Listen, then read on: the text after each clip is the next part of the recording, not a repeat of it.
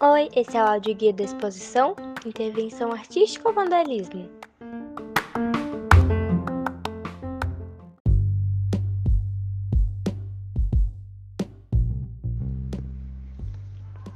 Bem, olá, meu nome é Arthur Dias Traço e eu sou do oitavo ano.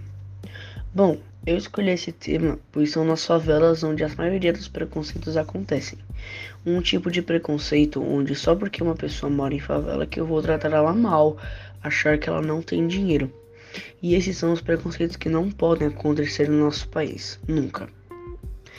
Então é isso. Muito obrigado por escutar meu podcast e adeus.